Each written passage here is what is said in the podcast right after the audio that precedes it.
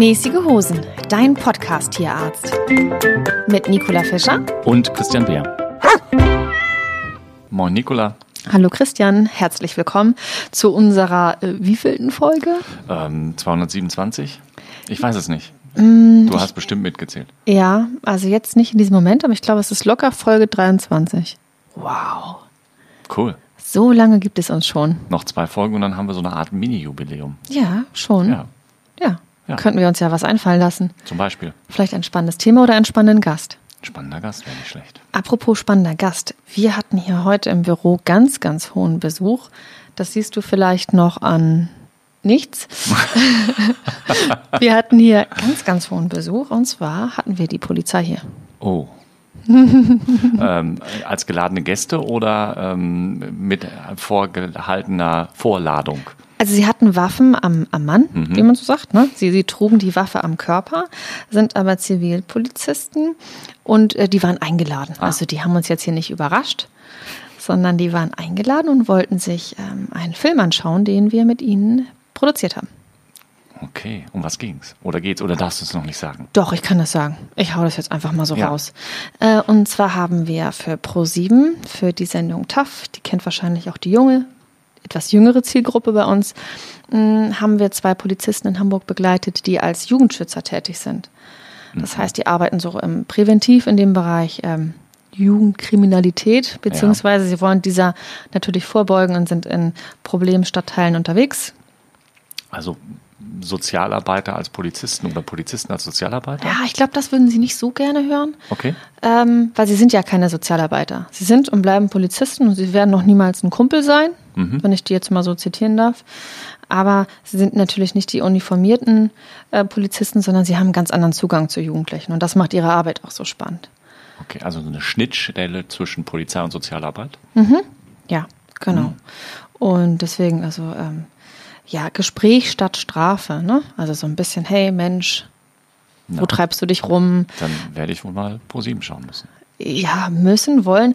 Die beiden haben sich auf jeden Fall ihren Film hier heute zur Filmpremiere anschauen können und waren ganz begeistert. Und das bedeutet uns natürlich ganz, ganz viel, ähm, wenn sozusagen die, die Hauptakteure da auch glücklich mit dem Ergebnis sind.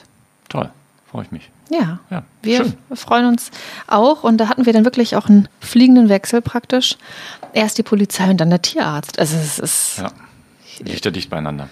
Ja, also ja. hier sind richtig wichtige Leute. Also war das auch schon das Highlight deiner Woche? Ganz klares Ja. Ja. ja. Schön. Definitiv. Also kann man so sagen, oder? Wie oft ist ja. die Polizei bei dir zu Hause?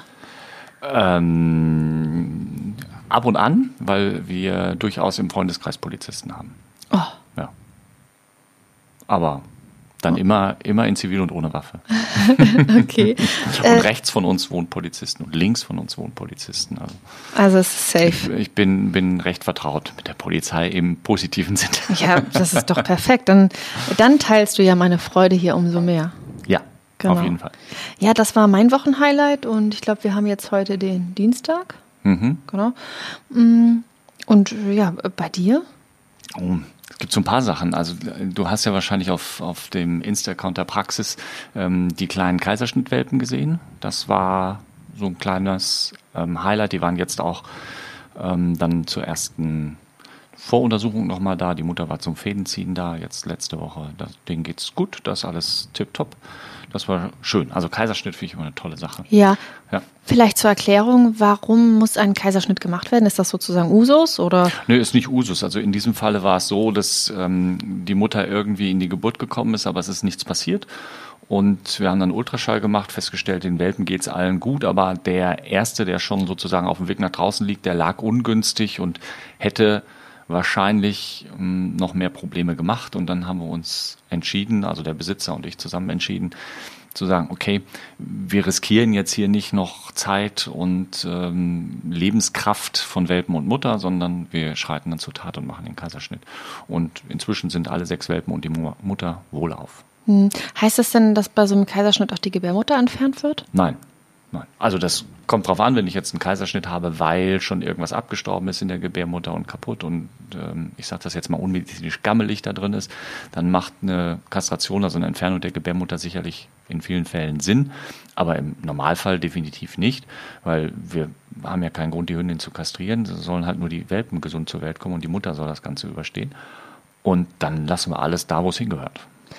Jetzt habe ich noch eine Frage zum Kaiserschnitt. Mhm. Wenn du praktisch den, den, den Bauch eröffnest, ja. ist das so? Ja.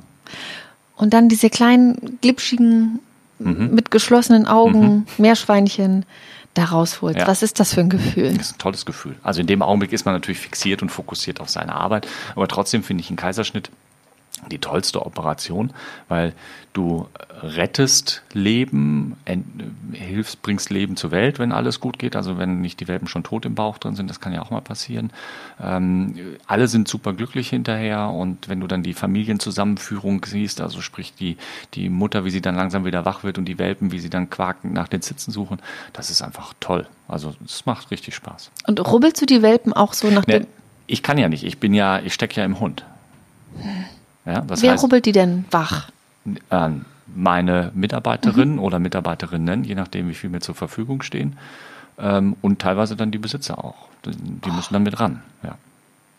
Also die werden, ich hole einen nach dem anderen raus und überreiche die dann und die werden dann wachgerubbelt, dann werden die, die, die Atemwege unter Umständen freigemacht, manchmal sind die noch so sehr verschleimt und dann kommen sie halt, sobald die Mutter wieder fähig ist dazu, kommen sie an die Zitzen und können dann die ersten Schlucke Milch trinken. Das muss so, so ein besonderer Moment sein. Also ist das es, definitiv.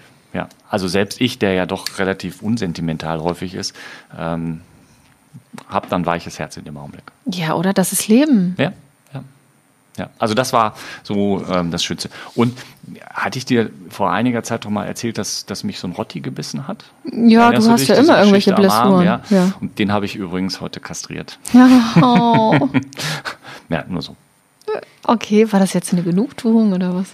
Äh, nein, also man kann es jetzt so spaßig als Genugtuung. Nein, das, auch das hat mich jetzt emotional nicht berührt in diesem Fall. Also ob ich, ich bin dem Hund ja in dem Sinne nicht, nicht persönlich böse. Natürlich ärgert mich das alles, aber kastriert wäre er auch so oder so worden. Es war jetzt keine Strafe, aber so kann man es natürlich. In der Erzählung klingt das ganz cool. So, mhm. jetzt habe ich es dir aber gezeigt. Ne? Du beißt mich und ich.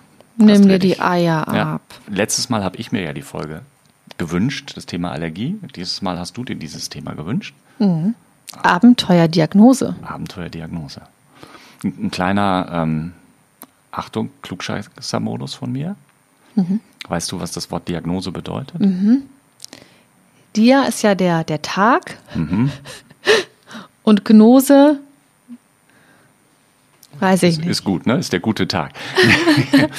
Ähm, es kommt aus dem Griechischen, soweit ich weiß, und äh, bedeutet übersetzt die Erkenntnis. Okay. Hätte ich jetzt nicht ableiten können, weil ich hatte keine. Ja, ableiten hätte ich es auch nicht können, aber das ist so. so ne? und, das passt ja dann auch. Ne? Also wenn ich eine Diagnose habe, habe ich die Erkenntnis darüber gewonnen, welche Krankheit, was für ein, was für ein Problem mein Gegenüber, mein Patient hat. Äh, gibt's, äh, ist das das lateinische Wort oder wie? Griechisch, Diagnose. Also kommt von einem griechischen Dialog. Ja, was gelernt. Und mhm. das nach zehn Podcast-Minuten. Ja, ähm, noch, gleich noch eine hinterhergeschossen. Ja. Die Mediziner, also Tierärzte, Zahnärzte, Humanmediziner, brauchen ja alle irgendwie das kleine Latinum mindestens oder das große Latinum, um studieren zu dürfen. Also Latein wird ja immer ganz hoch angesehen, obwohl die meisten Fachbegriffe eher aus dem Griechischen kommen. Ist das so? Ja. Ich möchte heute mit dir darüber sprechen oder Dinge, mit denen du dich als Arzt oft äh, konfrontierst siehst. Ähm, ich habe Bauchweh, was ist das? Mein Hund humpelt, was könnte das sein? Äh, der schlägt sich immer die Schnauze. Ähm, der juckt sich immer am Po oder der leckt sich immer am Po. Mhm. Ne, das so ist ja möglich, ja. Genau. Und das ist ja oft so, dass man das ja so einfach gar nicht äh, beantworten kann. Ne? Richtig, das ist immer so ein bisschen Detektivarbeit. Ne? Genau. Und ähm, der Weg zur Diagnose ist manchmal ein Abenteuer. Manchmal ist es relativ einfach, manchmal scheint es einfach zu sein, aber du liest völlig daneben. Und manchmal ist es schwer und manchmal ist es sogar unmöglich, eine Diagnose zu finden. Zumindest hm. solange das Tier noch lebt. Oder DD, Differentialdiagnose. Richtig, das erklärt. Also Diagnose wäre ja schon das Ergebnis. Das heißt, ich habe aufgrund der Untersuchungen festgestellt, der Patient hat die Krankheit XY.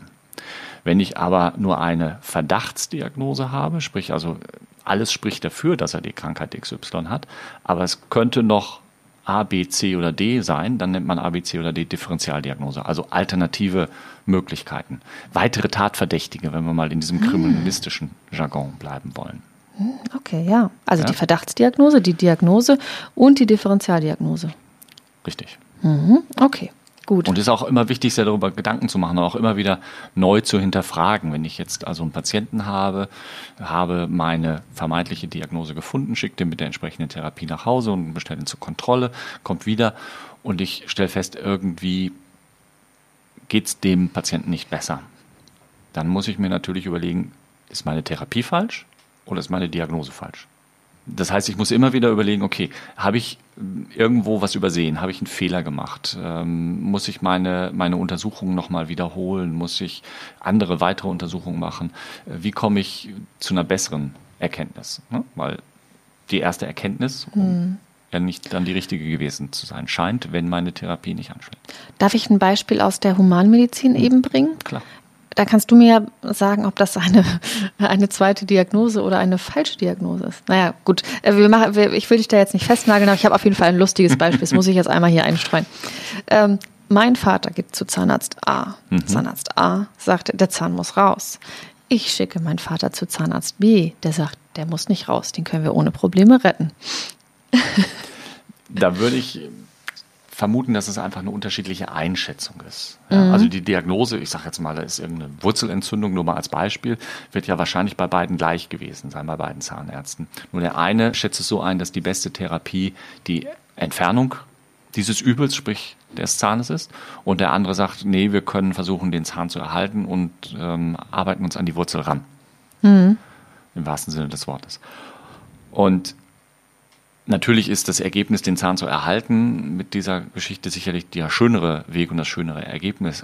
Aber deswegen muss das andere nicht unbedingt definitiv falsch gewesen sein. Hm, okay. Ja? Gut, lassen wir mal Klar, so diplomatisch ich würde, würde mich, würde mich auch über die Entscheidung des zweiten Zahnarztes freuen, abgesehen davon, dass ich eine Wurzelbehandlung nicht lustig finde. Aber ähm, nichtsdestotrotz kann man ja immer überlegen, okay, bei der gleichen Diagnose gibt es vielleicht unterschiedliche Therapien und nicht immer ist ein und dieselbe Therapie bei ein und demselben oder bei unterschiedlichen Patienten äh, mhm. immer der, der gleich gute Weg. Sondern man muss es dann individuell ein bisschen anpassen. Aber nichtsdestotrotz hast du natürlich recht, das wäre so eine typische Geschichte von Zweitmeinung. Man zweifelt mhm. vielleicht an der Diagnose oder an der Therapiewahl und lässt sich dann eine zweite Meinung geben von ja. einem anderen Arzt, einer anderen Ärztin.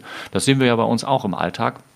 Es kommen immer wieder Patienten zu uns, die woanders gewesen sind, die sagen, hm, wir möchten das gerne nochmal als Zweitmeinung haben.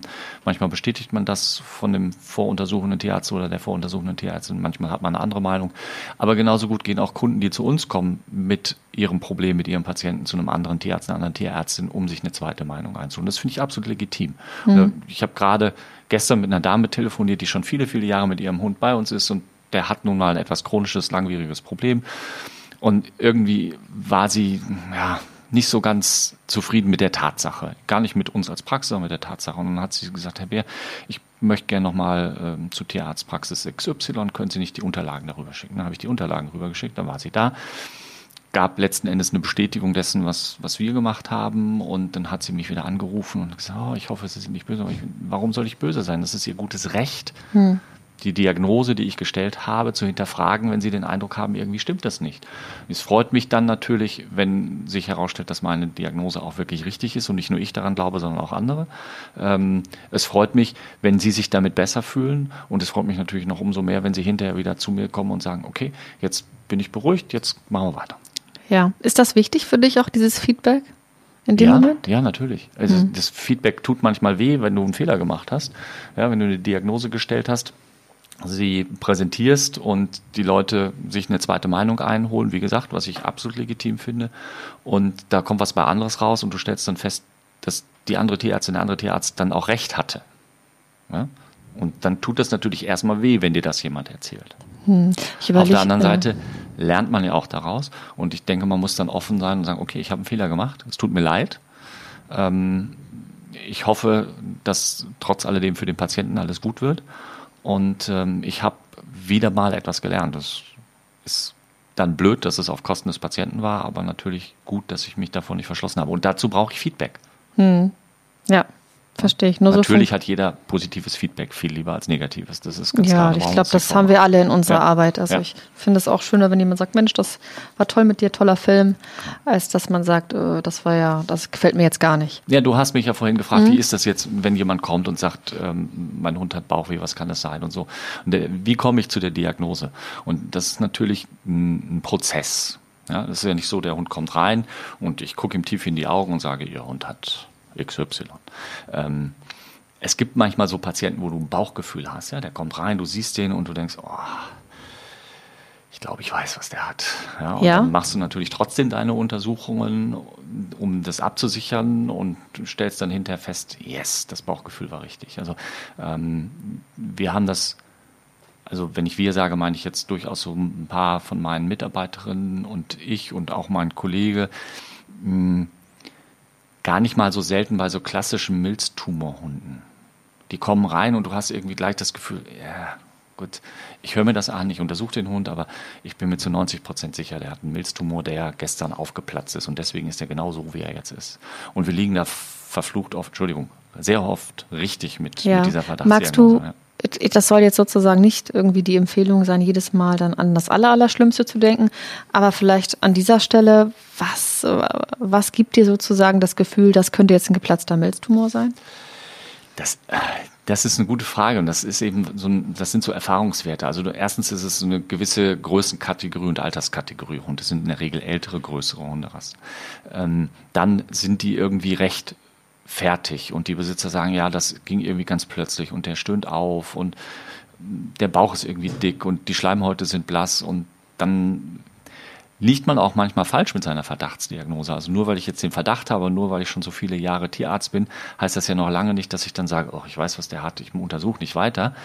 Ähm, aber es gibt halt so ein paar, paar Dinge und es gibt äh, ja auch noch andere Beispiele. Das ist so ein ganz plakatives, wo es, uns in unserer Praxis ganz oft so geht, dass wir dann sagen, ja, das ist irgendwie so ein Bauchgefühl-Patient im wahrsten Sinne des Wortes. Also ich habe das Bauchgefühl, dass er das Problem hat und der hat ein schlechtes Bauchgefühl, weil er krank ist, der Hund. Also ist so eine geplatzte Milz dann auch relativ leicht ja, zu diagnostizieren im klinischen Bild und dann, wenn man ihn weitergehend also, untersucht? spätestens dann bei der Bildgebung, optimalerweise im, im Ultraschall, dann ist es recht leicht, weil du siehst dann die Milz, du siehst, dass an der Milz irgendwas ist, du siehst womöglich, dass ähm, dieses, was an der Milz ist, auch noch irgendwie, ich sag mal in Anführungsstrichen, kaputt aussieht und du siehst, dass ganz viel Flüssigkeit im Bauch ist. Da bleiben nicht so wahnsinnig viele Achtung, Differentialdiagnosen mhm. über. Und ähm, insofern, ja, also die Bestätigung brauchst du natürlich ganz klar. Ich habe so eine kleine Liste gemacht mhm. und ich weiß, es ist wahnsinnig schwierig und da kann man sich auch auf dünnes Eis vielleicht begeben. Aber ich dachte, wir bleiben an der Oberfläche, das können wir in diesem Rahmen hier ja sowieso nur, und arbeiten mal so ein paar Dinge durch, die ich auch ganz oft in Hundegruppen lese. Was ist dies, was ist das, was ist jenes? Und dann kommt meistens, ja. geh doch zum Tierarzt.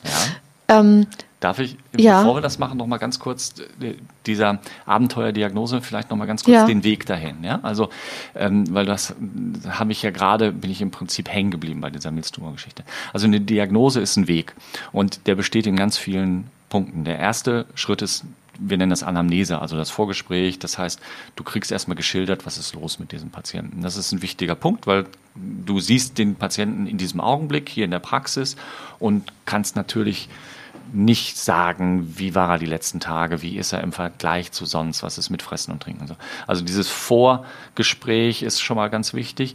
Dann ist ein ganz wichtiger Punkt und das darf man, darf man nicht vergessen, gerade als junge Kollegin oder junger Kollege wird das vielleicht ähm, am Anfang noch ganz intensiv und dann etwas schluriger und später dann wieder etwas intensiver gemacht. Das ist so eine Allgemeinuntersuchung mit deinen Sinnen. Das heißt, dass du den Hund oder die Palpatorisch? Katze zum Beispiel anfasst und abtastest, also palpierst, abtastest, ähm, dass du aber auch das Tier anguckst, wie es da steht, wie es sitzt oder liegt, wie es sich verhält, dass du vielleicht auch mal äh, deine Nase ans Maul oder ans Ohr ranhältst, um einen Geruch wahrzunehmen, dass du das Tier an verschiedenen Stellen abhörst, ja, also Herz natürlich, Lunge, vielleicht aber auch im Kehlkopf- oder Halsbereich oder auch den Bauchraum abhörst. Wie gesagt, das Abtasten vom Bauchraum oder das Abtasten von den Pfoten, von den Zehen, ähm, also die eigenen Sinne zu benutzen, ist ganz wichtig. Und an der Stelle vielleicht noch früher, also vor vor vielen, vielen, vielen Jahren. Weißt du, wie man dann Diabetes, eine Zuckererkrankung ähm, diagnostiziert hat? Ja, ähm, man hat vielleicht den Hund auf einen Streifen pinkeln lassen. Na, noch früher. Noch früher? Ja, der Arzt und auch in der Humanmedizin hat einen Finger in Urin gesteckt, dran geschleckt und gesagt, ist süß, also hat der ja. Patienten Diabetes. Das war aber früher, früher. Das war früher, früher, ja. Aber was ich damit meine, ist jetzt nicht, das soll man heute noch so machen. Da gibt's ja etwas elegantere Methoden. Aber die, die, das, das Benutzen der, der eigenen Wahrnehmung, der eigenen Sinne, erstmal im ersten Schritt, finde ich einen ganz wichtigen Punkt. Und nicht gleich sagen, okay, jetzt machen wir ein Röntgen, Ultraschall, MRT und äh, nehmen zwei Liter Blut ab und dann gucken wir mal. Sondern erstmal überhaupt gucken, in welche Richtung geht das. Und dann fängst du ja schon mal an, als erfahrene Tierärztin und erfahrener Tierarzt und hast so eine Liste im Kopf. Ne, so, eine, so ein, ähm, man kann es Rule-out nennen, das heißt den Weg, wie du da hinkommst. Du kannst eben schon deine erste Differentialdiagnosenliste aufstellen und machst vielleicht auch schon so ein kleines Ranking. Das heißt, so eine, wer ist mein Hauptverdächtiger, wer ist mein Nebenverdächtiger, wer ist wahrscheinlich unverdächtig. Und äh, sammelst das so ein bisschen im Kopf. Also je mehr Erfahrung du natürlich hast, umso schneller geht das und umso, umso weniger musst du das irgendwie verschriftlichen. Am Anfang schreibt man sich vielleicht noch sehr viel auf. Ähm, und dann überlegst du dir schlauerweise, welche diagnostischen Mittel, also Bildgebung oder Labor, Urinuntersuchung, Blutuntersuchung, ein Hautabstrich, eine Gewebeprobe, ein Röntgenbild oder was auch immer, welche von diesen möglichen Untersuchungen erscheint mir denn jetzt am zielführendsten, am vielversprechendsten zu sein? Ja, also ich versuche immer einen guten Kompromiss zu finden zwischen Dingen, wo ich sage, das müssen wir unbedingt machen Dingen, wo ich sage, das wäre ganz gut, wenn wir das machen. Und Dingen, wo ich sage, okay, das können wir machen, aber das wäre jetzt nicht meine erste Priorität. Geht nicht, wenn ich einen verunfallten Patienten habe. Da kann ich nicht sagen, hm. okay, in, in drei Stunden machen wir das und in 24 Stunden das. Das meine ich damit nicht. Ja? Also ich muss es schon immer auf den Fall beziehen. Aber mir ist es wichtig, dass ich schon gucke, muss ich jetzt unbedingt alle Blutwerte von diesem Patienten bestimmen oder reichen mir vielleicht diese fünf Werte. Also das ist dir als Tierarzt schon auch wichtig, die Diagnostik sozusagen auch in einem Rahmen zu halten, sodass es für den Patienten oder für den Besitzer des Patienten auch irgendwie ja sich so bewegt, dass es darstellbar ist? Ja, ich versuche das auch gerne zu besprechen. Es gibt halt Besitzer, die haben den Wunsch und sagen, ich, ich will jetzt so schnell wie möglich alles wissen. Ist, Geld spielt keine Rolle, machen Sie. Hm. Ja? Und es gibt Besitzer, die sagen, oh, muss das sein? Oder die sagen, ich habe jetzt diesen Monat nicht mehr so viel Geld oder können wir nicht mehr so oder so. Also ich versuche das schon so ein bisschen auch an die Bedürfnisse des Besitzers anzupassen, an die Wünsche des Besitzers anzupassen. Immer unter der, unter dem Aspekt natürlich der medizinischen Sinnhaftigkeit und Notwendigkeit. Also ich kann jetzt nicht einfach sagen, ähm, wir lassen das mal alles weg und ähm, irgendwie wird der Hund dann schon wieder atmen können, ne? wenn der mit der blauen Zunge da sitzt. Da kann ich nicht sagen, dann lassen wir mal. So und dieses, dieses ähm, Konglomerat, das muss ich immer irgendwie neu zusammenwürfeln, weil das für jeden Patienten und für jeden, jeden Besitzertyp etwas anders ist. Ja, okay, verständlich. Also es sind auf jeden Fall mehrere Schritte oder Instanzen, wenn Richtig. man so will. Deswegen heißt diese Folge ja auch Abenteuerdiagnose, hm. weil sie ja ganz offensichtlich äh, abenteuerliche Schritte beinhaltet. Ja. Wir können ja einfach mal anfangen und dann kannst du ja sagen, Nicola, das ist totaler Quatsch, wir machen das jetzt anders. das würde ich nie sagen. Der Hund hat Bauchschmerzen. Mhm. Was könnte also, dahinter stecken? Was könnte dahinter stecken? Zunächst einmal, woher weiß ich denn als Besitzer, dass mein Hund Bauchschmerzen hat? Das ist eine sehr, sehr gute Frage, weil das weiß manchmal der Besitzer nicht und manchmal auch der Tierarzt oder die Tierärztin nicht sofort. Weil Bauchschmerzen nicht immer gleich geäußert werden vom Patienten. Also du kannst sagen, oh, mir tut der Bauch weh oder es sticht links oder es krummelt rechts oder was auch immer. Hm, das klappt ja bei Hund und Katze nicht, die sagen uns das nicht. Das heißt, wir müssen versuchen, Rückschlüsse ähm, zu ziehen. Also wie verhält sich das Tier im Vergleich zu sonst? Gibt es eine gewisse Körperhaltung, die eingenommen wird? Gibt es gewisse Reaktionen, wenn ich irgendwo hinfasse? Ähm, fühle ich irgendwo eine Verhärtung im Bauchbereich, wenn ich da durchtaste? Ähm, Habe ich den Eindruck, dass da vermehrt Gas drin ist und solche Sachen? Also da kommen wir wieder zu diesen zu diesen ersten Sinneseindrücken. Ja? Also wie, wie steht jetzt, wir nehmen mal ein Beispiel Hund, der kommt rein und wird dann, steht auf dem Fußboden im, im Behandlungsraum erstmal. Und dann gucke ich mir erstmal an, wie steht er denn da? Ist er entspannt? Ist er nicht entspannt? Hat er einen geraden oder krummen Rücken? So, das ist schon mal ein erster Hinweis. Also das klinische Bild praktisch. Genau, das klinische Bild ähm, oder dieses, dieses, diese die Körperhaltung, die Bewegung. Da weiß ich natürlich noch lange nicht, hat er jetzt wirklich Bauchschmerzen, aber es gibt mir vielleicht einen Hinweis. Oder auch, was die Besitzer berichten, wie er sich in den letzten Tagen verhalten hat, bewegt hat. Ähm, und dann muss ich das Tier schon mal anfassen, weil Bauchschmerzen werde ich als Bauchschmerzen sicherlich weder in einem Röntgenbild noch im Ultraschallbild noch in einer Blutuntersuchung feststellen. Ich kann vielleicht Ursachen feststellen, die einen Bauchschmerz erklären könnten bei diesen Untersuchungen. Ja, das ist ja auch wichtig. Ich will das ja hinterher wissen, wo kommen die Bauchschmerzen her. Aber der Bauchschmerz als solches, als Symptom, den kann ich nicht mit anderen Mitteln als durch Hinterfragen und Betasten hm. feststellen. Gut, jetzt siehst ja? du, der Hund steht schief und krumm mhm. und macht einen Buckel. Und, und ich packe den Bauch an du, und der zuckt gleich zusammen. Der Bauch ist verhärtet, so mhm. eine Art Verkrampfung. Mhm. Was ist das? Frage ich jetzt mal. Ich bin jetzt mal dein Patient. Was, genau. was hat er? Was hat er? Bauchschmerzen, sage ich dann. Und dann mhm. fragst du mich, ja, wo kommt Ja, aber warum her? hat er Bauchschmerzen, Richtig, warum Herr Bär? hat er Bauchschmerzen? Hat er Durchfall? Ja. Okay. Ähm, hat er Blähung? Weiß ich doch nicht. Riecht es unangenehm in der Wohnung? Ja, sehr oft. Mhm. So, dann hätten wir schon mal zumindest eine Möglichkeit, wo der Bauchschmerz herkommt, nämlich von den Blähungen. Jetzt müssen wir fragen, wo kommt die Blähung her? Hm. Haben Sie was am Fütter geändert? Nee, alles wie immer. Dann würde ich ähm, den Hund nochmal anfassen und so ein bisschen dagegen den Bauch tippen und dann klingt der vielleicht wie so eine Trommel. Mhm.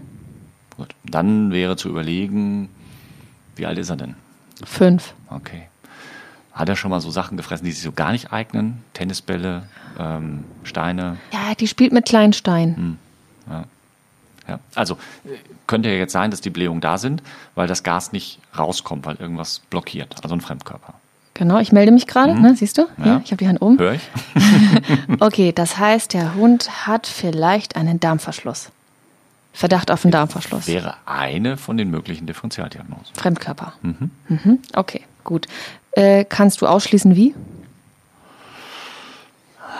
Im ersten Schritt würde man vielleicht ein Röntgenbild machen. Und dann ist es jetzt womöglich eine Socke, dann sehe ich die vielleicht gar nicht im Röntgenbild. Also müsste ich dann vielleicht noch überlegen, ob ich entweder eine Kontrastpassage mache. Das, was heißt Kontrastpassage? Ich gebe dem Hund ein Medikament ein, was im Röntgenbild ähm, sich darstellt. Ein Kontrastmittel. Ja? Und dann röntge ich den in verschiedenen Zeiteinheiten und sehe, ob dieses Kontrastmittel ganz normal durch den Magen-Darm-Trakt läuft oder ob es irgendwo stehen bleibt. Und wenn es da irgendwo stehen bleibt und sich nicht weiter bewegt oder womöglich da auch mal irgendeine Form dann plötzlich erkennen kann, dann hätte ich darüber den Beweis, dass da in dem Fall dann ein Fremdkörper im Darm steckt. Das klingt jetzt aber schon nach einer sehr aufwendigen Diagnostik. Da ja. sind wir auch schon bei der bildgebenden Diagnostik. Mhm. Gibt es denn nichts davor praktisch? Oh, du merkst schon, ne? ich, ich wäre dein Lieblingspatient, ne? Ne, vielleicht habe ich das Glück und ich kann es im Ultraschall sehen. Dann brauche ich nicht diese ganze Zeit dieser, dieser Röntgenkontrastpassage, aber trotzdem auch eine Bildgebung. Also die, bei der Bildgebung bleiben wir. Wenn ich einen Fremdkörperverdacht habe, komme ich letzten Endes über eine Bildgebung nicht drum herum. Ja. Mhm. Und einen Fremdkörperverdacht hast du dann, wenn der Hund äh, Durchfall hat und erbricht? Das kann ein mögliches Symptom sein. Er kann aber auch Verstopfung haben und erbrechen. Hm, es ist sehr schwierig, ne? Ja. Wenn es einfach wäre, würde es ja jeder machen. Ja. Okay, wenn wir jetzt diesen Fall einmal auflösen mhm. wollen. Wir wollen ja oberflächlich. ja, ja, Auflösen ist gut. ja. Wenn, wir, wir, wollen ja oberflächlich bleiben. Ja. Ähm, nehmen wir jetzt mal das Schlimmste. Mhm. Ich glaube, ein Fremdkörper ist relativ schlimm. Ne? Darmverschluss. Sagen wir mal so, wie, wie wär's denn mit so einem Darmtumor, ah, der zum Darmverschluss führt? Ist ja noch schlimmer. Hm. Okay. Also du siehst, äh, aber wir haben jetzt natürlich schon echt immer die fiesen Sachen und ich sag mal, die aller, aller, aller, allermeisten Hunde und Katzen, die mit Bauchschmerzen kommen, haben nicht so was Schlimmes. Die okay. haben einfach nur was Falsches vielleicht gefressen oder die haben ähm, sich bei einem anderen Patienten, also beim anderen Hund, bei einer anderen Katze mit so einem Magen-Darm-Infekt in Anführungsstrichen angesteckt. Oder die haben äh, einen Wurmbefall oder sowas. Also es muss ja nicht immer gleich was sowas ganz Schlimmes wie ein Fremdkörper oder ein Tumor oder sowas sein. Aber natürlich, das kann es sein. Ja. Mhm. Also ganz schlimm, mhm. sozusagen ja. links im Bild, ja. knallrot, schlimm. Äh, hier Tumor hast du gesagt. Mal als Beispiel, ja. Oder äh, Fremdkörper. Und wenn wir jetzt so ein bisschen nach auf die andere Seite gehen, so. Ja, er einfach nur das falsche Leckerchen bekommen. Und das kann einen Durchfall machen. Und, und auch Blähungen machen und Bauchweh machen, ja. Mhm. Was ist dann zu tun als Patient? Als Patient also, gesund werden. Als Besitzer? was kann ich als Besitzer dann tun oder was rätst du an? Naja, also äh, meine Frage ist ja erstmal, was habe ich denn jetzt für eine Hauptverdachtsdiagnose? Ja, also mhm. spricht alles mehr für, für sowas Schlimmes, dann muss ich unter Umständen dem Besitzer empfehlen, eine Operation zu machen. Also mein Kollege hat heute einen Fremdkörper bei einem elf Monate alten Berner Sennhund, glaube ich, rausoperiert, der vor, ich weiß nicht ganz genau, sechs, acht Wochen auch da war, auch irgend sowas gefressen hat und jetzt schon innerhalb von zwei Monaten zweimal operiert worden ist wegen des Fremdkörpers im Darm. Der ist immer noch nicht draußen. Ja, oder? doch, das war ein neuer. also, mein Kollege hat ihn bei der ersten Operation erfolgreich entfernt und alles war gut. Und äh, jetzt in den vergangenen Tagen hat dieser Hund erneut etwas gefressen, was er nicht hätte fressen sollen okay. und was wieder im Darm feststeckt. Jetzt habe ich es verstanden. Also, ja? es ist ja hochdramatisch. Gut. Also, so, also, was soll ich den Leuten raten? Soll ich denen jetzt raten, wissen Sie was, der hat schon zweimal einen Fremdkörper gefressen? Lassen wir einfach. Der mhm. frisst ja noch ein drittes Mal ein. Ja? Oder soll ich sagen, wir nähen jetzt mal einen Reißverschluss ein, dann kommen wir schneller ran beim nächsten Mal. Nein, nee. nein, nein. Also, also, Fremdkörper muss rausoperiert ja, werden. Da natürlich. gibt es keine andere Möglichkeit. Und der Weg zu dieser Erkenntnis, Diagnose, mhm. geht nur über die bildgebende Diagnostik. In diesem Fall dann ja. Oder Kontrastmittelverabreichung. Ja. Aber er könnte ja jetzt auch Bauchschmerzen haben wegen einer anderen Erkrankung, die, die was anderes ist. Also genau. ja, nehmen wir jetzt mal eine Erkrankung, die heißt Addison. Das ist so eine, so eine hormonelle Geschichte. Da haben die unter Umständen auch Bauchschmerzen und Durchfall. Aber da ist weder irgendwas Falsches gefressen worden, noch haben die irgendwas drinstecken im Darm, noch ist der Darm verknuddelt oder verknotet oder sonst wie was, sondern die haben einfach eine Entgleisung im Stoffwechselhaushalt, die dann sekundär zu diesen Symptomen führt. Und da muss ich aber erstmal drauf kommen. Und da würde mir die Bildgebung überhaupt nicht helfen, sondern brauche ich dann wieder labordiagnostische Untersuchungen.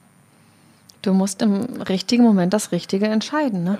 Richtig. Und da gehört dann natürlich auch zum einen eine gewisse Erfahrung zu und zum anderen gehört aber auch zu, dass man auch mal falsch liegt. Dass ich sage, wir machen jetzt zuerst diese Untersuchung und hinterher stellt sich raus, hätte ich die andere zuerst gemacht, wäre ich schneller am Ziel gewesen.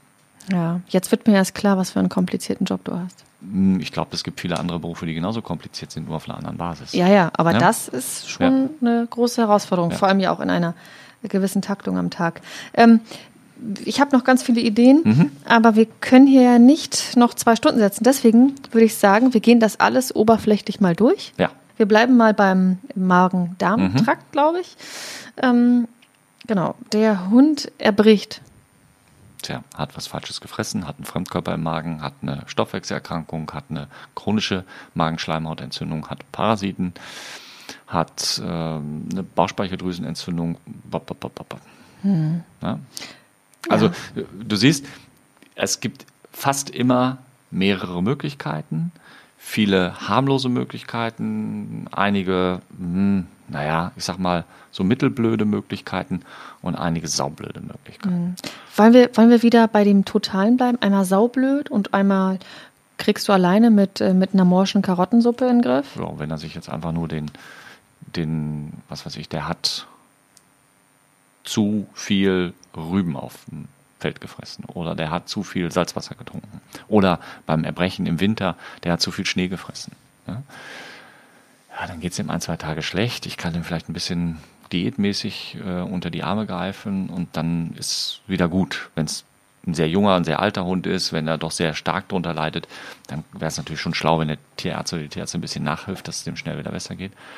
Ja, oder es ist mh, mm, eine, ein Tumor am Magenausgang, der den Magenausgang verstopft. Hm. Also du sagtest ganz schlimm oder? Du hast ganz, gesagt, ganz harmlos ja. und ganz schlimm. So. Ja, ja ich, ich sehe. Also du siehst, der, schwierig. Ne? Das Schlimmste ist eigentlich ja immer dann der, der Krebs oder der Tumor dann. Naja, weil das dann häufig Dinge sind, wo, wo es, also natürlich ist ein Fremdkörper auch schlimm, aber da hast du eine Chance, eine realistische Chance, das operativ zu beheben und dann ist gut. Beim Tumor, je nachdem, wie groß er sitzt, wo er sitzt, was er vielleicht noch für zusätzliche Sachen gemacht hat, ist es nicht immer operativ zu entfernen. Wenn ich jetzt einen kleineren Tumor an einem überschaubaren Stück Dünndarm habe und ich nehme ein Stück Dünndarm raus, ja, auch gut, alles okay. Hm. kann man machen, Kriege ich denn die, die einfache Variante mit einer Magenverstimmung so zu Hause in den Griff als äh, Besitzer? In den meisten Fällen ja. In manchen Fällen ist es schön, wenn man ähm, ein bisschen Unterstützung erfährt. Was ist so mit Hausmittelchen? Also vielleicht Nennen geben wir mal eins. Ich? Mhm. Ja, gut. Also mein Hund hat sich erbrochen, einmal, zweimal. Mhm. Finde ich, ist noch im unkritischen Rahmen. Ähm, alles darüber, würde ich sagen, ist schon abklärungsbedürftig. Ja. Und welches Hausmittel gibt es dann? Ja, genau. Das mhm. war jetzt die Einleitung. Und ähm, als Hausmittel ähm, gehe ich los und kaufe Hühnchen, was ich in der Regel ja nicht für mich brauche. Mhm. Das kaufe ich, das koche ich mit äh, Kartoffeln und Möhren und mache daraus so ein, so ein Sud und ähm, das ist dann die Schonkost und in der Regel funktioniert das ganz gut. Ja, ja, kannst du gut machen. Gar kein Problem. Du kannst auch vielleicht mal ein bisschen Heilerde mit ins Futter geben, wenn du den Eindruck hast, mhm. der Magen ist ein bisschen übersäuert. Okay, ja. Also das wäre jetzt auch so eine ja. Empfehlung. Äh, zweimal erbrechen ist unkritisch und kann man zu Hause vielleicht wirklich noch so in den Griff kriegen. Ist unkritisch, wenn es bei zweimal bleibt. Zweimal ist ja auch der Anfang von drei, vier, fünf ja. und achtmal. Mhm. Ja, also sprich, da kommt ein Hund mit Magen-Darm-Symptomen und ich gehe immer vom Worst Case aus und sage, der hat was ganz Schlimmes und ich muss jetzt alle Untersuchungen machen. Oder gehe ich eben vom, vom kleinsten, geringsten Übel aus oder suche ich irgendwo Mittelweg dazwischen? Hm. Schwierig. Ja, ja? Also das ist eben die, der Weg zur Erkenntnis, hm. wieder bei dem Wort, ähm, ist manchmal ein steiniger und auch vor allem nicht ein geradliniger Weg und auch individuell geprägt. Individuell von dem Patienten, individuell von den Besitzerwünschen und individuell von der Tierärztin oder dem Tierarzt, der die Untersuchung macht. Ja, absolut. Ja? Ähm, wir haken das, das Thema mhm. Magen-Darm-Trakt fast schon ab. Okay. Ich möchte jetzt nur auf den Worst Case zu sprechen kommen. Mein Hund hat Durchfall und erbricht und das Ganze vielleicht auch über einen etwas längeren Zeitraum. Mhm. Sagen wir mal 24 Stunden. Und Jetzt möchtest du die Diagnose wissen. Ja, klar. ja, klar. Das ist das gleiche wie vorhin auch. Wir müssen einmal komplett ähm, aufarbeiten. Hm. also langsam. ist das jetzt auch irgendwie gleichzusetzen mit dem, was wir jetzt bei den anderen beiden Punkten Also ich habe äh, absolut identisch, weil wir haben jetzt, ich habe ja gerade von diesen Durchfall- und Magen-Darm-Patienten, die wir im Augenblick haben. Es gibt welche, die haben nur Durchfall, es gibt welche, die haben nur Erbrechen, es gibt welche, die haben Durchfall und Erbrechen, es gibt welche, die fressen gut dabei, es gibt welche, die fressen schlecht dabei. Das Bild ist sehr variabel auch bei der gleichen Erkrankung immer wieder mal variabel vom Patient zu Patient. Und in der Medizin ist ja, das habe ich ja, glaube ich, schon mal gesagt, ist ja nichts schwarz und weiß und nichts ist 0 und 100, sondern es gibt ganz viele Stufen dazwischen. Ja? Also es sind deutlich mehr als 50 Shades of Grey, die wir haben im, im, im Bereich. Sondern die können alle das gleiche Magen-Darm-Virus haben die können theoretisch alle sich über den gleichen Mist draußen hergemacht haben und es nicht vertragen haben. Und der eine reagiert so und der andere anders. Wir arbeiten uns mal durch, ähm, äh, weiter durch. Hm, ich habe da was Einfaches mhm. mir ausgedacht. Mhm. Äh, dem Hund äh, drehen die Augen. Ja, Steht genau. Hier. Dem Hund drehen die Augen. Gelbes Sekret tritt aus. Mhm. Was nun? Was hat er? Ja, auf jeden Fall ist da irgendwas Entzündliches am Auge los. Aber was ist es jetzt? Ist es eine Binnenhautentzündung? Ist es eine Hornhautentzündung? Hat er unten einen Fremdkörper? Ähm, muss hm. ich angucken. Okay. Ja? Lässt sich das relativ leicht rausfinden? Meistens ja. Also eine Konjunktivitis, ist das richtig? Eine Bindehautentzündung. Das ist eine ja. Bindehautentzündung. Mhm. Die, die, kann man relativ leicht diagnostizieren. Also ich dachte, ich habe jetzt hier auch was besonders Leichtes mir ausgesucht. Also die Schwierigkeit ist ja immer, wie weit gehe ich? Sage ich, es ist eine Konjunktivitis? Hat das Kind einen Namen oder kriegt das Kind noch einen Zusatznamen? Hm. Also was meine ich damit? Die Konjunktivitis, diese Bindehautentzündung, könnte ja sein, weil der Hund eine chronische Veränderung an den ähm, Tränendrüsen hat. Dann heißt das Kind anders, dann heißt das Kind nämlich Keratokonjunktivitis sicca, eine ganz spezielle Erkrankung. Hm. Ist aber auch eine Konjunktivitis. Hm. Oder hat der Hund eine bakterielle Entzündung, weil er irgendwas ins Auge reinbekommen hat, ohne dass was verletzt ist, dann ist es irgendwie eine eitrige Konjunktivitis. Oder hat er eine bei den jungen Hunden so eine immunbedingte Bindehautentzündung, eine Konjunktivitis äh, follicularis. Sind also das so kleine, das sind, sind so, so kleine, kleine Pöckchen. ne? mhm, ganz genau. also du siehst also, Konjunktivitis ist sozusagen schon wieder ein Sammelbegriff für mehrere verschiedene Sachen. Also zu sagen, der Hund hat eine Konjunktivitis, ist noch relativ einfach. Aber was ist die Ursache für die Konjunktivitis? Hm. Dann wird es dann unter Umständen schon wieder ein kleines bisschen schwieriger. Aber da kannst du ja jetzt, ich frage mal jetzt ganz doof, das tue ich ja eh den ganzen Podcast lang, aber da kannst du ja nichts anderes machen, als ins Auge zu gucken. Richtig. Ja. Aber ich kann ja nun mal ins Auge gucken oder ins Auge gucken. Das heißt, ich kann ja jetzt erstmal gucken, wie sieht die Bindehaut aus? Wie sieht die ähm, Hornhaut aus. Ich kann vielleicht einen, einen Test machen, um zu festzustellen, wie gut der Tränenfluss funktioniert. Ich kann einen Test machen, um festzustellen, ob eine Verletzung auf der Hornhaut ist. Ich kann ähm, Hunde und Katzen haben ja drei Augenlider, das obere, das untere und das sogenannte dritte Augenlid oder Nickhaut. Ich kann hinter die Nickhaut gucken und gucken, was ist da los. Also ins Auge gucken ist ja auch von, ich gucke einmal kurz rein, bis ich mache ganz viel, sehr vielschichtig. Hm. Okay, also da äh, kann man auf die Spur kommen, aber das äh, sind auch mehrere Schritte in der Untersuchung. Manchmal ja. Und was ist, wenn das diese äh, Konjunktivitis follicularis ist? Mhm. Mit diesem, was hast du gesagt, Puste? Das sind so kleine Lymphknötchen. Was machst du da oder was macht man da? Also ganz, ganz früher hat man wohl diese Lymphknötchen wegoperiert. Mhm. Dann habe ich, als ich angefangen habe, ähm, hat mein ehemaliger Chef die immer unter Lokalanästhesie, also eine örtliche Betäubung des Auges, mit so einem scharfen Löffel abgekratzt. Ja. Dann haben wir irgendwann später ähm, unter Lokalanästhesie einfach nur mit einem rauen Tupfer die abgerubbelt, um das so ein bisschen zu aktivieren. Und inzwischen kriegen die halt über längere Zeit Augentropfen und gut ist. Und das erledigt sich dann. Ja. Ist etwas, was bei Junghunden vorkommt. Ist ja vielleicht auch ganz interessant für die Menschen, die jetzt einen Junghund haben und immer wieder hat der irgendwas mit den Augen, dann mhm. ab zum Tierarzt und mal abklären, mhm. welche Art der Bindehautentzündung das vielleicht ist. Richtig. Ähm, vielleicht letzte Frage abschließend zu dem Augenthema. Kann ich in die Apotheke gehen und äh, mir irgendwie, es gibt ja auch ähm, frei erhältliche mhm. Augentropfen holen, die dem Hund ins Auge geben? Also bei den Sachen, die du so bekommst ohne irgendein Rezept, kannst du in den seltensten Fällen wirklich was Grundlegendes falsch machen. Ob du dem Patienten damit hilfst, wird sich dann zeigen. Aber das ist immer mal, was weiß ich, Bepanthen-Augensalbe, jetzt ohne Werbung machen zu wollen oder was Vergleichbares oder einfach so ein ähm, was gegen Bindehautreizung auf der homöopathischen Basis gibt es da was, das heißt Euphrasia und so. Also mhm. Da gibt es so einige Dinge, wo man sicherlich nichts mit verkehrt macht, aber unter Umständen eben auch nichts mit richtig macht. Und dann sollte man halt schon überlegen, wie lange gucke ich mir das Ganze denn an. Mhm. Ja.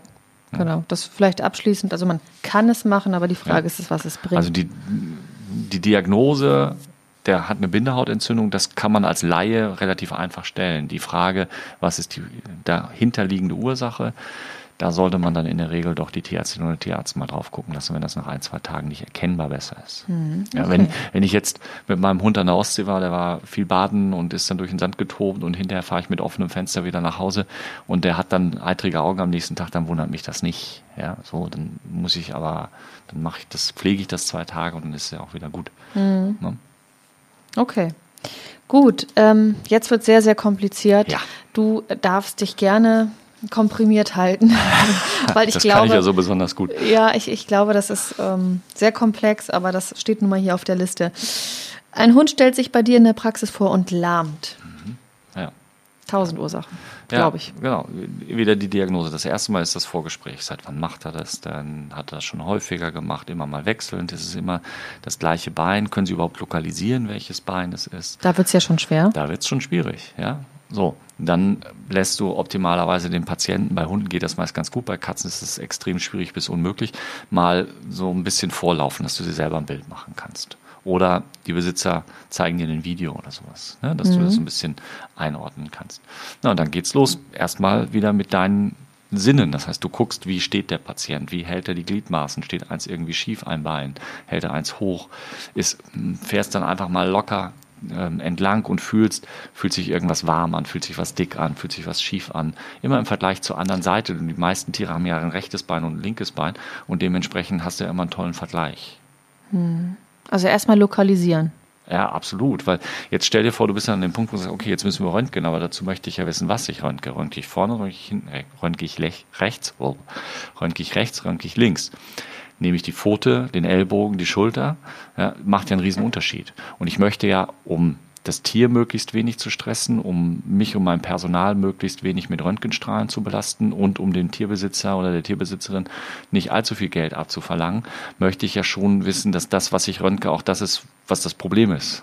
und nicht einfach wild drauf los. Ich kann auch, wir nennen das dann immer, wir machen einen Film. Ja, also sprich, ich mache so viele Bilder, dass ich die wie einen Trickfilm hintereinander laufen lassen könnte. Mhm. Machen wir natürlich nicht, aber jede, jede Berufssparte hat ja so ihre, ihren Jargon und Dinge, wie man so damit umgeht. Und ich kann natürlich jetzt in Anführungsstrichen einen Film machen und alles durchröntgen. Und es gibt sicherlich auch mal Fälle, wo das notwendig ist, ohne Frage. Aber im Normalfall möchte ich ja ganz gezielt sagen, ah, da tut's weh, da mache ich jetzt das Röntgenbild. Hm. Das heißt, bei, beim humpelnden Tier, wenn man das lokalisiert hat, ist eine Bildgebung schon oft, oft wichtig? Nicht immer unbedingt bei der ersten Vorstellung. Das kommt jetzt drauf an, wenn ich jetzt einen, einen 13-jährigen Hund habe, der irgendwie ja, beim Aufstehen ausgegrätscht ist und jetzt dem was wehtut, muss ich den dann unbedingt noch in Narkose legen, um ein Hüftröntgenbild zu machen. Der wird da seine Arthrose wahrscheinlich haben und muss ich nicht unbedingt gleich eine Bildgebung machen, aus meiner Sicht. Es gibt mhm. andere Kolleginnen und Kollegen, die das vielleicht anders sehen. So, das, aber beim lahmenden Patienten sind wir relativ schnell beim Röntgen, ja, ohne Frage. Mhm. Wahrscheinlich Knochen oder Weichteile, ne? Da muss man sich ja entscheiden. Ja, also Weichteile weiß. geht ja gar nicht beim Röntgen, ne? Nee, kannst du nicht. Hm. Also deswegen musst du ja wieder vorher untersuchen. Oder du musst dann sagen, ah, das könnte irgendwas sein, wo, wo wir dann doch mit dem Röntgen nicht weiterkommen und das ist dann ein Patient, der dann in einer Klinik im MRT oder CT untersucht werden muss. Was kann ich denn als Besitzer meines Tieres zu Hause vielleicht schon eruieren? Also abtasten. Was kann ich sozusagen, bevor ich den Gang zum Tierarzt mache, zu Hause schon ausrichten? Na, wenn du dein Tier beobachtest, jetzt bei, bei der Lahmheit zu bleiben, ist natürlich schon mal ganz wichtig zu gucken, wo ist es denn? Und dann beobachte ich vielleicht, als Beispiel, leckt mein Hund jetzt seit gestern vermehrt vorne links unter der Pfote. Das ist natürlich schlau, wenn ich mal unter die Pfote gucke. Vielleicht hat er da irgendwas einfach nur Verfilztes zwischen. Gar nichts Schlimmes. Oder er hat eine kleine Schnittverletzung. Oder da steckt ein Stachel drin, den ich sehe. Ja? So, relativ einfach dann ist was, was ich unter Umständen sogar selber zu Hause beheben kann, ohne dass ich jetzt in die Tierarztpraxis fahren muss. Ähm, oder aber ich stelle fest, dass die, das irgendwie das Bein völlig schief steht. Dann habe ich natürlich wenig Chance, was zu machen, aber dann weiß ich, okay, ich bewege den Hund jetzt mal nicht mal nochmal zwei Tage großartig und gehe auf den Hundeplatz, sondern ich sehe mal zu, dass ich den schnellstmöglichen Termin bei der Tierärztin oder beim Tierarzt bekomme. Gut, wir reisen mal weiter durch meine Liste. Mhm. Mm, der Hund hat Schwellungen am Maul. Ich bin mir ganz sicher, das gibt auch ganz viele Gründe dafür. Warum? Am oder im? Was habe ich denn geschrieben? Am. Am, ja. Aber ja, am. Der, das wäre meine Frage. Am ja, so, oder im Maul? So, außenrum. Ja, ganz plötzlich. Ganz plötzlich, ja. Ja. Und ist sonst auch gut drauf. Mhm, weitestgehend. Sieht ein bisschen aus wie ein Nilpferd. Ja. Mhm, das ist eine allergische Reaktion. Der hat irgendwas gefressen, in irgendwas reingebissen, hat seinen Kopf in irgendwas reingesteckt, was ihm nicht bekommen ist. Hm. Ja. Das ist relativ häufig in der Praxis zu sehen, relativ einfach dann zu erkennen, da brauchst du keine großen weiteren Untersuchungen. In den meisten Fällen reicht es dann, dem für ein, zwei Tage was Antiallergisches zu geben. Das Thema ist durch. Ist das denn Cortison oder was muss man dann geben? Meistens, weil es sehr schnell wirkt, ja. Hm, okay. Der Hund hat Dellen am ganzen Körper. Hm, auch ganz plötzlich. Einigermaßen plötzlich, ja. Ist dann wahrscheinlich ähnlich wie das am Kopf. Gleiche Ursache, meist aber dann irgendwas aufgenommen, irgendwas gefressen. Nennen wir dann Urtikaria, so Nesselsucht, ja, aber nur um mal jetzt mal, mal wieder mal ein Fachwort zu benutzen, mhm. was ich ja so selten tue. Ähm, gleiche Therapie. Auch relativ einfach. Also wie immer jetzt unter dem Fall ist ganz akut gekommen und äh, geht dann auch nach der ersten Therapie schnell wieder weg. In einigen seltenen Fällen gibt es sicherlich dann auch mal was, wo man sagt, oh, war nicht die richtige Diagnose, müssen wir weitersuchen. Hm. Auch das ist nie auszuschließen. Ja. Ähm, der Hund niest, ihm läuft die Nase. Hm. Okay, was kommt denn raus aus der Nase? So. Hat es eine Farbe? Weiß. Also so, ne, mhm. wie sagt man das, was uns auch aus der Nase läuft? Schnodder. Schnodder, aber weiß. Aber hell. nicht blutig. Nein. Ist es auf einer Seite oder auf beiden Seiten? Oh. Äh, ich würde sagen auf beiden Seiten. Ja, okay. Ja? Ja, okay. Ja, ja, ja vielleicht hat er einen Schnupfen. Mhm. Vielleicht hat er einen Fremdkörper in der Nase. Vielleicht hat er einen Fremdkörper im Rachen. Vielleicht hat er eine Nasennebenhöhlenvereiterung. Vielleicht hat er einen faulen Zahn. Oh. Das kommt alles in Frage. Mhm. Ja, ja? ich, ich traue mich jetzt gar nicht zu fragen, wie du vorgehst, weil äh, wir müssen ein bisschen auf die Zeit ja. achten. Aber ähm, also das Tolle an deinen ganzen Fragen ist, du siehst, es ist in den wenigsten Fällen so, dass ich sagen kann, Schnipp. Und das ist die Botschaft, die ich hier vermitteln möchte. Bitte, bitte, liebe Zuhörerinnen und Zuhörer, erwartet nicht, dass in allen Fällen, wenn ihr zum Tierarzt oder zur Tierärztin geht, die Person euch gegenüber Schnipp macht und sagt, das hat dein Hund, das hat deine Katze. Nimm dies und alles ist wieder gut. Das mhm. gibt's. Das kommt vor. Und das so bei einfacheren Sachen. Aber bei den vielen Sachen, die eben nicht so einfach gelagert sind, braucht man auch ein bisschen Geduld, weil ähm, ich frage die Besitzer, kriege eine Antwort. Ob die immer richtig ist, sei mal dahingestellt. Ich frage den Hund und kriege keine Antwort. Ja? Also der sagt mir einfach nicht, du, ähm, du drückst jetzt zwar an meiner Hüfte rum, das finde ich saublöd, ja, und ich möchte dich jetzt auch gerne fressen, weil du daran rumdrückst. Aber im Alltag tut mir das gar nicht weh. Im Alltag tut mir da unten die Ferse weh. Hm. Aber vielleicht hat er diesen Schmerz an der Hüfte schon seit fünf Jahren und hat sich damit arrangiert. Aber im Augenblick tut ihm was ganz anderes dolle weh. Kann hm. er mir ja nicht sagen. Nein, du, ja, du würdest deinem Orthopäden sagen, ja, das tut jetzt weh, was sie da machen. Aber wenn ich nachher die Treppen steige, ist das gar nicht so schlimm. Da tut es an einer anderen Stelle viel mehr weh. Hm.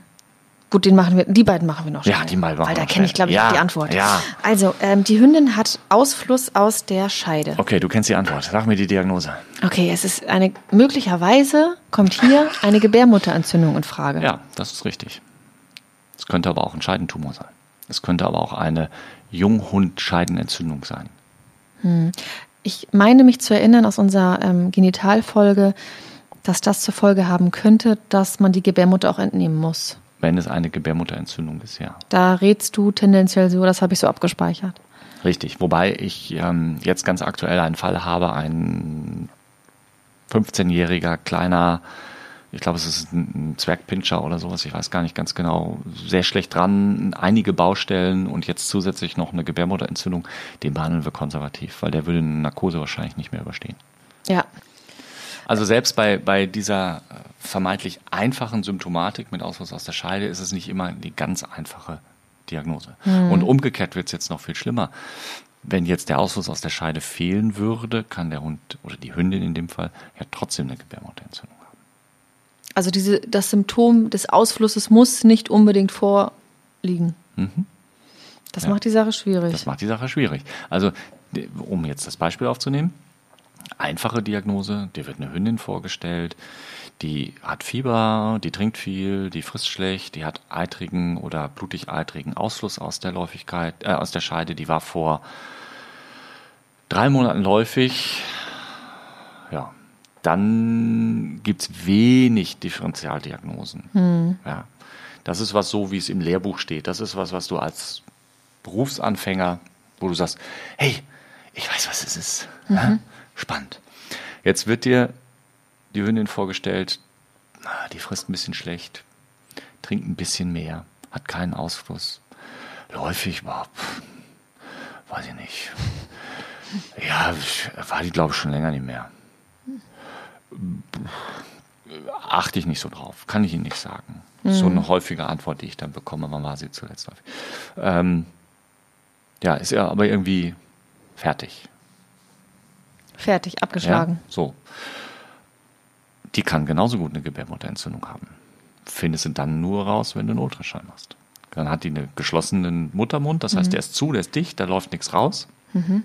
Trotzdem verändert sich da was drin und äh, ja, das findest du eben nicht einfach so raus und schlägst das Buch aus und sagst, okay, Fieber, viel trinken, frisst nicht, ähm, Ausfluss aus der Scheide ist schlecht dran, vor drei Monaten läuft ich, super, passt alles. Mhm. Klasse, das ist so, aber so einfach ist der, der Alltag im Berufsleben dann leider. Aber vielleicht, das kommt ja auch so aus der Humanmedizin, was ist mit dem Thema, ähm, ja, ich weiß nicht, hast das bei euch auch Supervising? Das ist ja indirekt so wie eine zweite Meinung. Ja, also aber jetzt untereinander, ja, unter Ärzten, ne?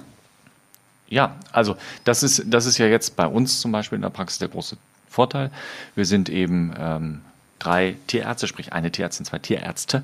Und ähm, wir können immer mal uns gegenseitig so ein bisschen hinterfragen und sagen, guck mal hier, ich habe gerade den Fall, da komme ich nicht mit weiter. Was habe ich übersehen? Was willst du noch machen? Was fällt dir dazu ein? Was hast du von der letzten Tagung mitgebracht? Ja, okay.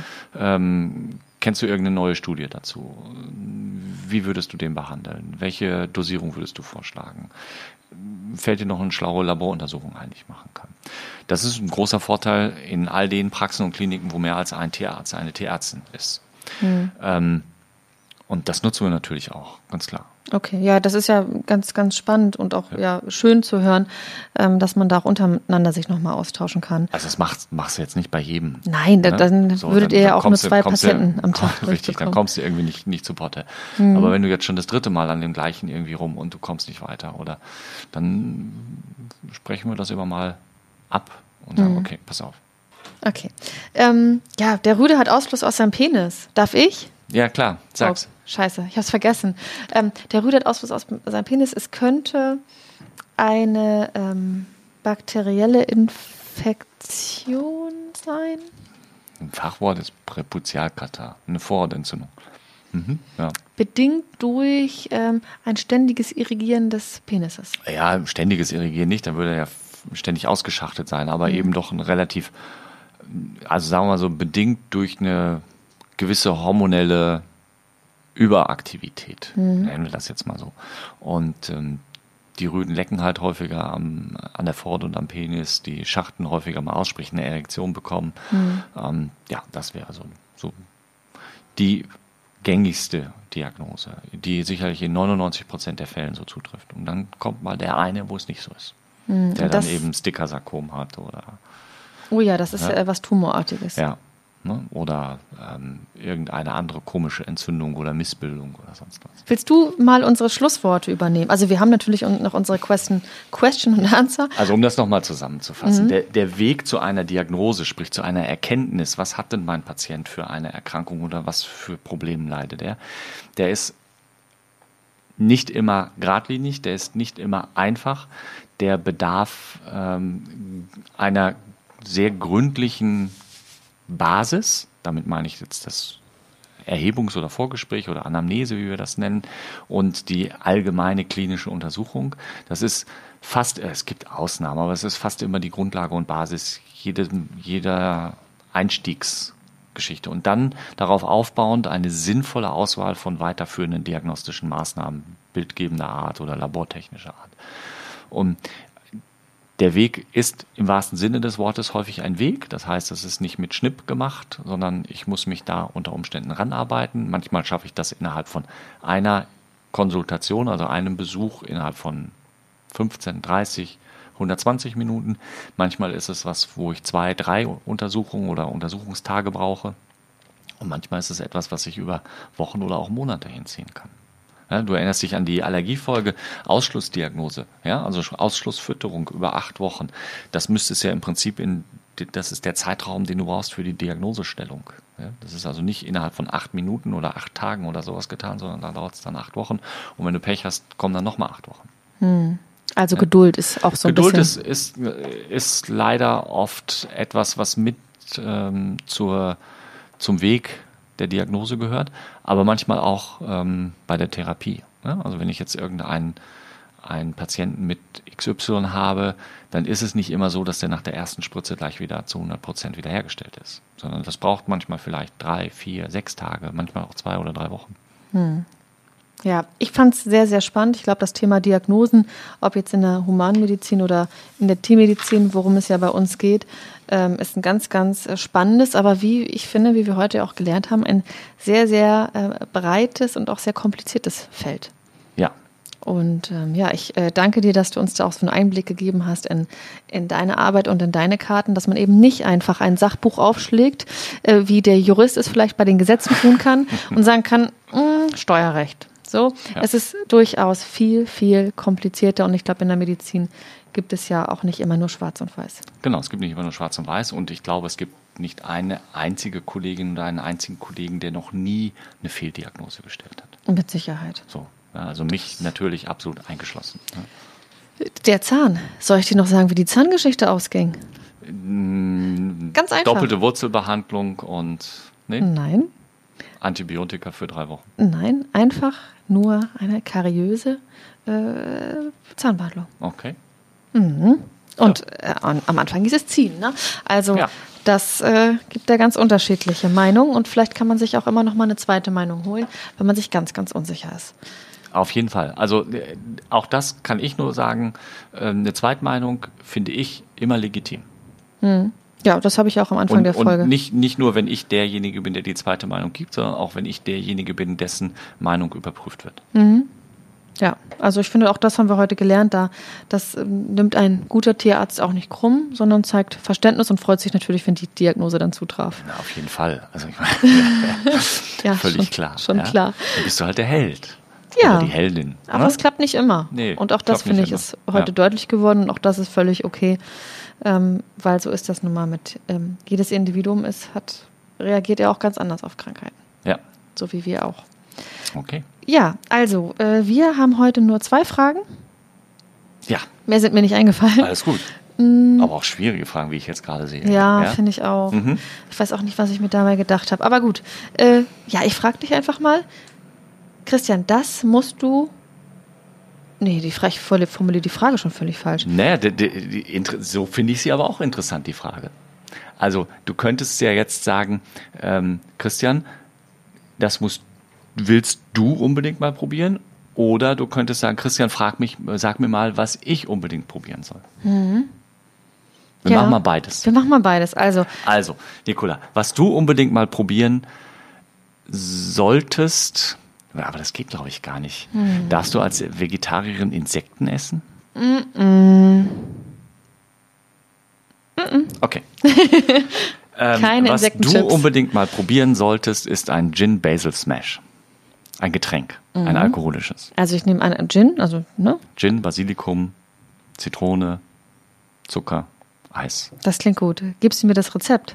Ich mache dir bei Gelegenheit ein. Hier. Ja, das machen wir dann irgendwann mal hier. Wenn es sommerliche Temperaturen hat, dann bringe ich alles mit und dann mache ich euch hier einen Gin Basil Und dann zeichnen wir den Podcast auf. Währenddessen.